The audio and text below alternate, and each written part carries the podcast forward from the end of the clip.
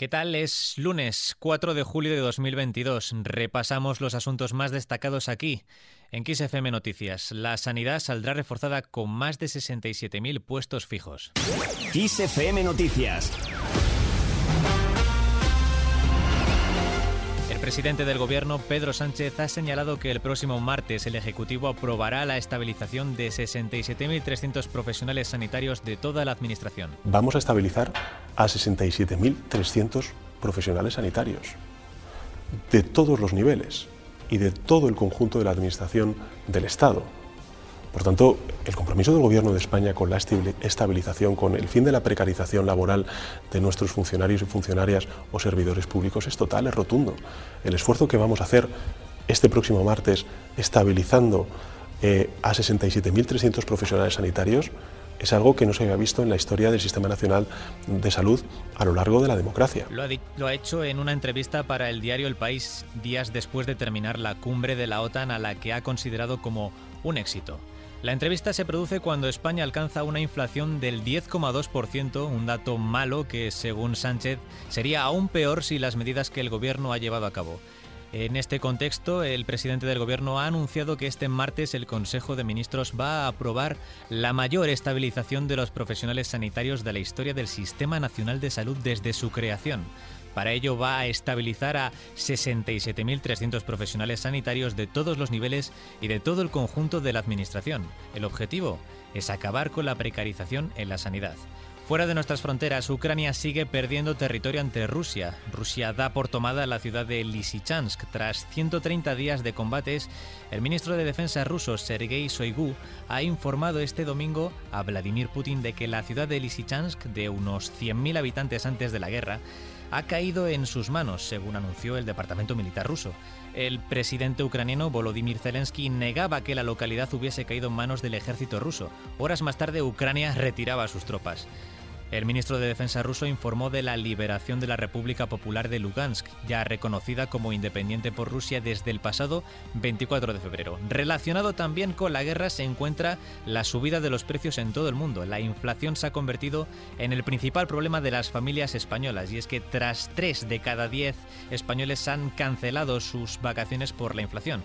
El 30% de los españoles ha cancelado sus vacaciones y más de la mitad busca alojamientos más económicos a causa de la inflación de cara al verano. Así lo desvela un estudio de la Plataforma Global de Investigación de Mercados Apino, que realizó una encuesta para valorar cuáles son los hábitos más comunes de los españoles a la hora de escoger sus vacaciones estivales. La alta inflación afecta tanto a la luz como a la gasolina, pero también a los alimentos. El IPC del país registra la mayor brecha frente a la Unión Europea. En nuestro país, esa inflación alcanzó un récord en 1993, en junio que alcanzó exactamente los 5,5%.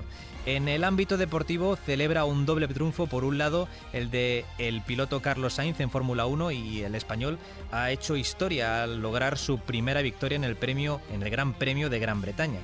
El joven ha querido agradecer a sus seguidores todo el apoyo recibido a través de los micrófonos de DAZN. Pues nada, agradecerles todo, todo, todo el apoyo de todos estos años, ¿no? eh, desde que llegué a la Fórmula 1 hasta ahora, la cantidad de gente que me sigue, que me apoya, que me manda mensajes tanto por redes sociales como por teléfono, algunos, eh, y nada.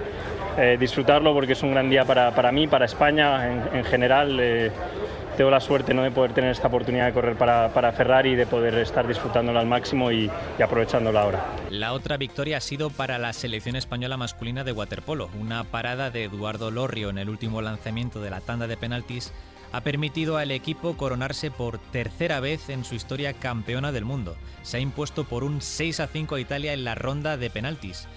Y la actualidad más reciente, la de la jornada de hoy, está relacionada con la Comisión Constitucional del Congreso, que ratifica y vota la ponencia sobre la nueva ley de memoria democrática que declarará ilegal el régimen franquista y aumenta de 1978 a finales de 1983 el límite de aplicación temporal de la ley. También el Ministerio de Trabajo y el de Inclusión y Seguridad Social publican los datos de desempleo y afiliación del mes de junio, después de que en mayo el paro registrado bajase de los 3 millones de desempleados por primera vez desde diciembre de 2008. Y terminamos hablando del artista puertorriqueño, Ricky Martín.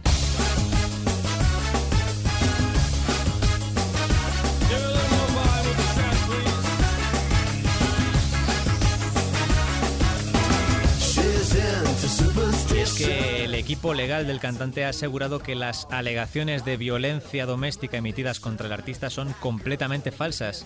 Esto transcurre tras la emisión de una orden de protección en su contra. El artista de 50 años es autor de grandes éxitos musicales como La Copa de la Vida, La Mordidita o este, Living la Vida Loca.